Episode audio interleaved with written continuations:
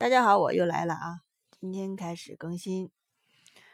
呃，今天讲第三章为用户建模的第三个小部分，理解目标。假如人物模型为观察到的行为提供了情景，用户目标就是这些行为背后的驱动力。用户目标如同透镜，设计师必须通过目标来考虑产品的功能。产品的功能和行为必须通过任务来处理目标，通常任务越少越好。必须牢记的是，任务只是达到结果的手段，目标才是最终的目的。小标题：目标驱动使用模式。人或者人物模型的目标驱动着大家的行为，因此。目标不仅解释了人物模型为什么想要产品、为什么使用产品，而且还是设计者头脑中某些人物模型复杂行为和任务的简写。目标小标题二：目标必须来自定性数据。通常，我们无法直接询问一个人的目标是什么。他要么无法清楚地表述出来，要么表述的不准确，或者没有实话实说。人都是很喜欢偷懒的，并不是说你问他什么他会去思考。人们完全没有回答这种自省式问题的准备，因此，设计者和研究人员需要认真地从观察到的行为和对他问题的回答非。言语暗示以及诸如书架上的书名等环境的暗示中重新构造目标。人物模型建模中最关键的任务之一是要找出目标，简明的表述出来。每个目标表述成一个简单的句子。小标题三：用户目标和认知处理。唐纳德 ·A· 诺曼。在《情感化设计》一书中介绍，产品设计应该解决三个不同层次的认知和情感处理过程：本能、行为和反思。诺曼的理论建立在多年的认知研究基础上，提供了表述清晰的结构，来给用户对产品和品牌的反应建模，也为专业设计师长期的直觉提供了合理的情境。第一小点，本能是最直接的处理层面。在与一件产品深入交互之前，人们会对能够观察到的视觉和感觉方面做出反应。本能处理帮助我们迅速判断出好还是坏、安全还是危险。这是人们行为中令人激动的一类，也是数字产品能否获得有效支持的最大挑战之一。马尔科姆·格拉德韦尔在其著作《决断毫秒间》中研究了这个层次的认知处理。关于更详细、深入的直觉决定的研究，可以参考拉里·克莱因的《力量的源泉》，或者盖伊·克拉克斯顿的《兔脑龟心：冒号慢活让你更聪明》。第二小点，行为是处理的中间阶段，这一阶段可以帮助我们管理简单的日常行为。按照诺曼的观点，行为构成了人类活动的大部分。诺曼指出，以往的交互设计和可用性实践几乎全部都在解决这一层面的认知处理。行为处理可以增强和约束较低层次的本能反应。以及较高层次的反思反应。反过来，本能处理和反思处理也可以增强和约束行为处理。第三小点，反思是最不直接的处理过程。这一步包含有意识的思考和对以往经历的反思。反思处理能够增强或抑制行为处理过程，但不能直接访问本能反应。这个层次的认知处理只发生在记忆中，而不是通过直接交互或感知来产生的。反映反思处理与设计的关联中最有趣的方面是，通过反思可以将过去设计产品的经历与更广泛的生活经历相结融合，并随着时间的推移，将实际意义和价值同产品本身联系起来。为本能反应而设计，为本能反应而设计，是指设计初见产品时的感受，此时还没有与产品进一步的交互，可以理解是，嗯，用户对你产品的第一印象吧。对于大多数人来说，这意味着设计视觉、外观和动作，有时也包括声音，比如 Mac 电脑启动时独特的音效。人们设计设备时也会为触觉设计。讨论本层次设计时，经常会有一种误解，即为本能设反应而设计，就是要设计漂亮的产品。美丽的外表可能不是产品的重点。军事软件和放射治疗设备就是两个很好的例子。本能设计实际上是为情感设计，在特定情境下引起人们心理和情感上的反应，而不只是美学的设计，也就是不只是我们的视觉设计。美观及由此产生的卓越和愉悦，仅仅是情感设计调色板的一小部分。例如，MP3 播放器和网上银行系统的。不需需要不同的情感。关于情感，我们在建筑、电影院、舞台和工业设计中可以了了解到很多这方面的知识。然而，对于消费品和服务来说，有吸引力的用户界面通常是恰当的。有趣的是，可用性研究人员证实，用户一开始通常会。认为吸引人的界面会更有用。用户的这种观点会持续很久，直到对产品界面累积了足够的经验以后，才会推翻他们最初的观点。产生这种现象的原因，有可能是用户被表面看起来易于使用而受到鼓舞，因此花费很多精力学习本来可能很难用的界面。而不愿意承认他们的投入根本不值得。这对于细心的设计者意味着，如果用户界面能在本能的层次上承诺了易于使用，或者在交互设计上有任何其他本能的承诺，就要在行为上实现这些承诺。为行为而设计，为行为而设计是指设计出的行为可以补充。用户自己的行为隐含假设和心理模型的产品行为，在诺曼提出的设计三层次理论中，行为层次设计基本上是交互设计师和可用性专家最为熟悉的。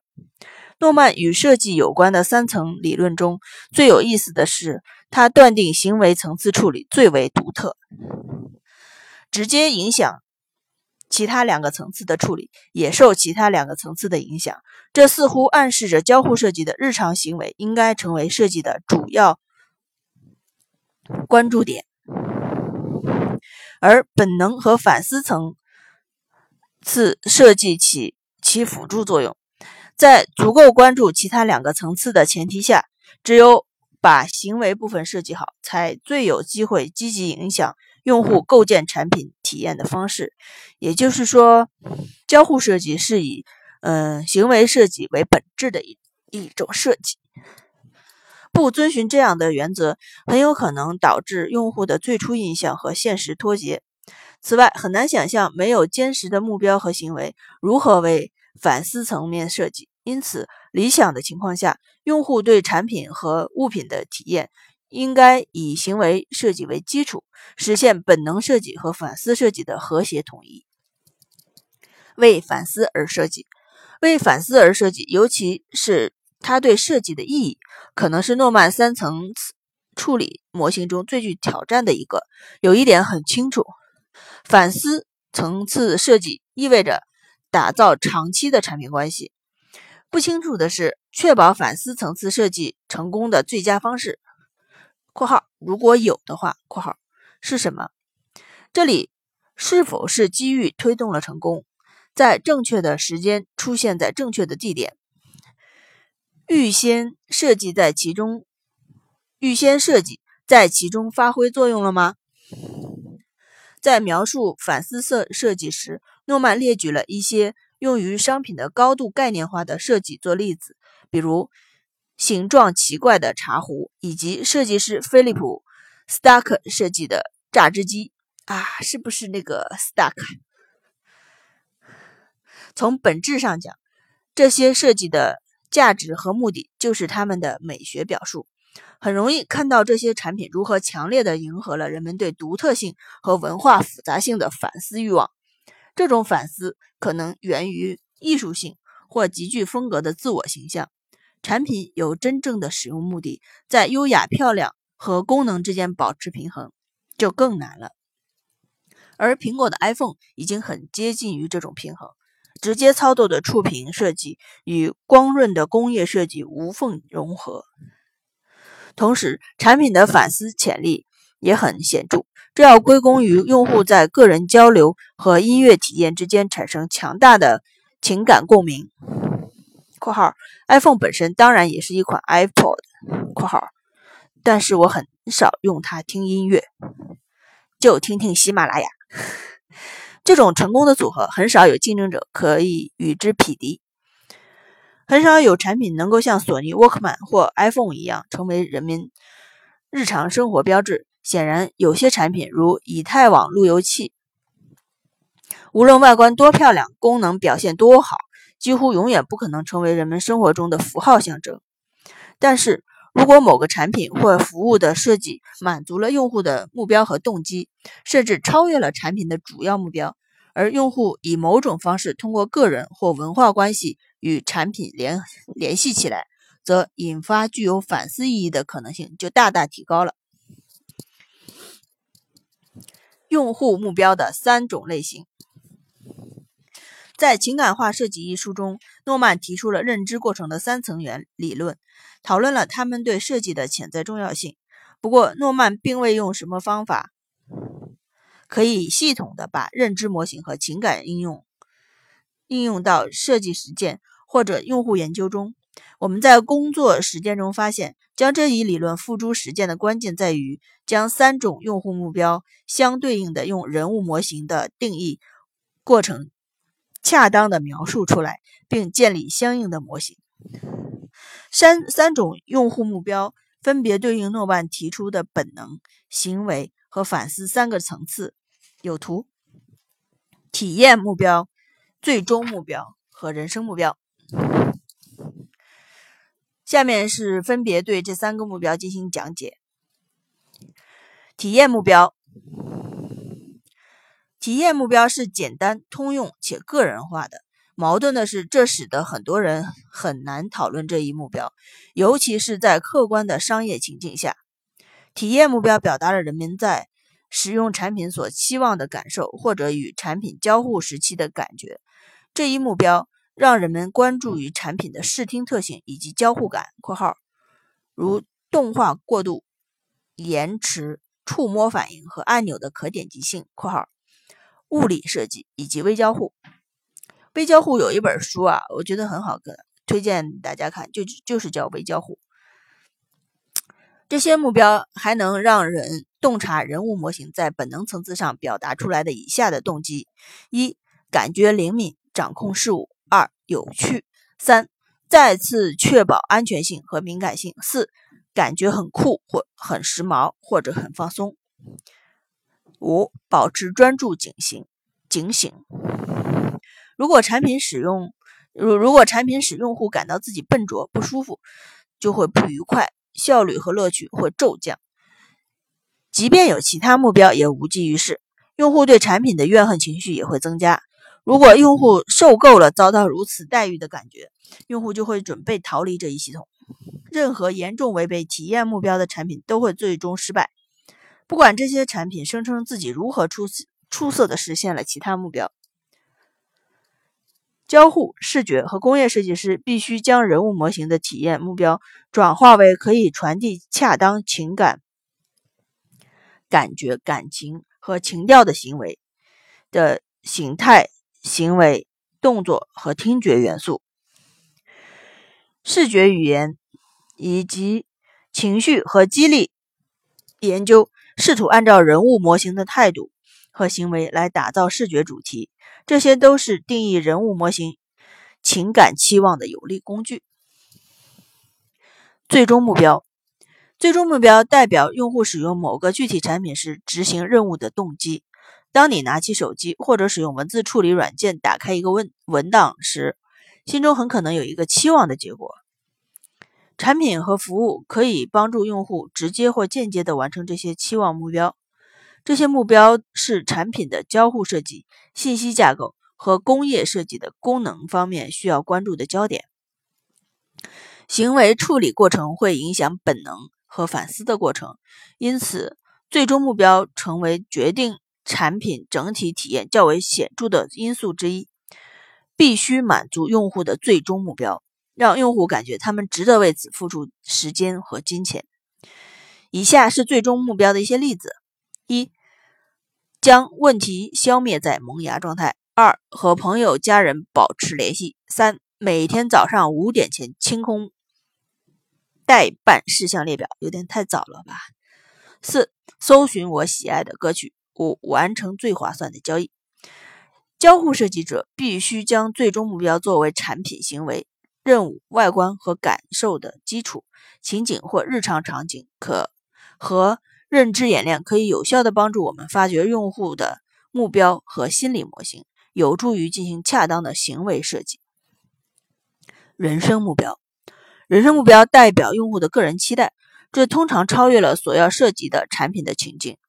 这些目标代表着深层次的驱动力和动机，有助于解释用户为什么试图完成他们寻求完成最终的目标。人生目标描述了人物模型长期的欲望、动机和自我形象的特征。正是这些元素将人物模型和产品联系起来。以下目标就是产品整体设计、战略和品牌的关注点：一、过美好的生活；二、成就自己的抱负；三、成为某个方面的专家；四、在同辈中有魅力、受欢迎、被尊重。交互设计师。需要将人生目标转换为高层次的系系统功能、正式的设计概念和品牌战略。在探索产品概念的不同方面时，情绪版和情绪场景会有会很有帮助。广泛的人种学研究和文化建模对于发现用户行为模式和深层次动机至关重要。人生目标很少有机会。很少会直接关系到具体元素的设计或者界面行为，不过还是有必要谨记在心。如果用户发现某个产品不仅帮助他实现最终目标，还有助于他向人生目标迈进，那么这一点必将比任何营销活动更能决决然地赢得该用户。假设其他目标达成的前提下，能否达成？用户的人生目标决定用户成为普通的满意用户还是狂热的忠实用户。用户目标是用户的动机。总之，要记住，了解人物模型不仅要理解具体任务和人口统计数据，更要了解用户动机和目标。高层次的用户动机把人物模型目标与诺曼的模型连接起来，包括如下内容：一。体验目标同本能处理过程相关，即用户想要感受什么。二、最终目标同行为处理过程相关，即用户想要做什么。三、人生目标同反思处理过程相关，即用户想要成为什么。运用人物模型、目标和情境（括号接下来的章节会讲到）（括号）。是发挥本能行为及反思设计力量的关键，也将三者凝聚为一个和谐的整体。一些优秀的设计师似乎明白了这一点，并凭着直觉将其运用于设计。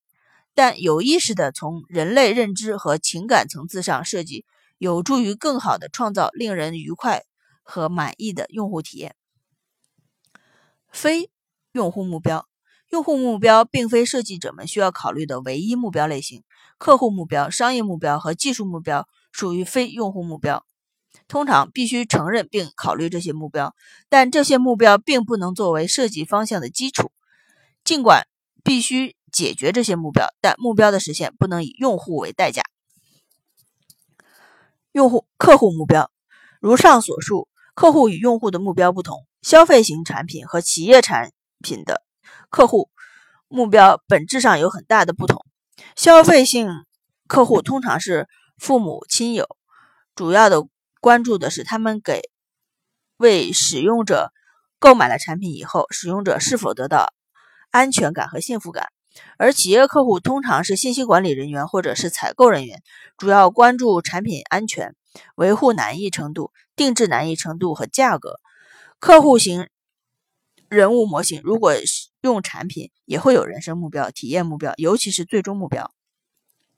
客户目标需要纳入整体设计中的范畴，但是客户目标不能凌驾于最终目标之上。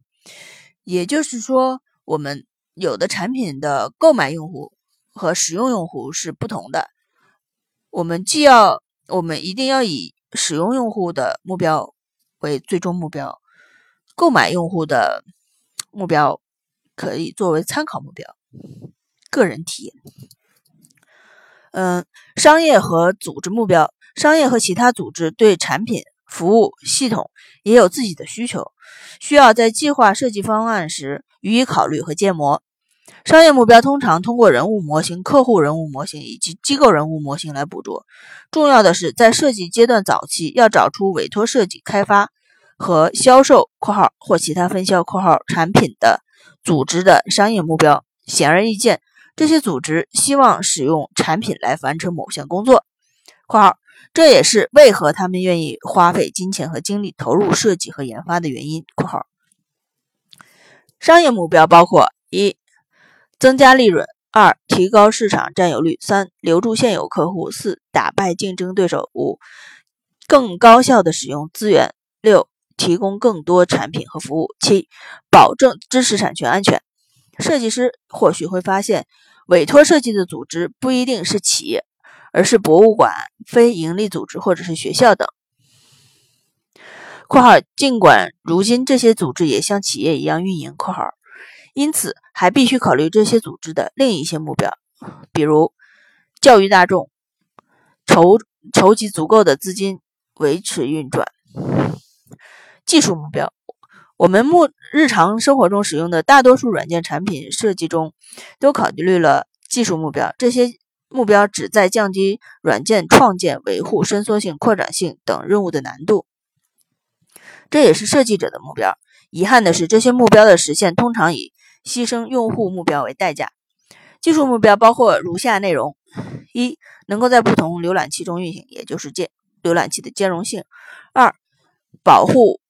数据完整性，三、提高应用程序的执行效率，四、使用特定开发语言或者库，五、保持跨平台一致性。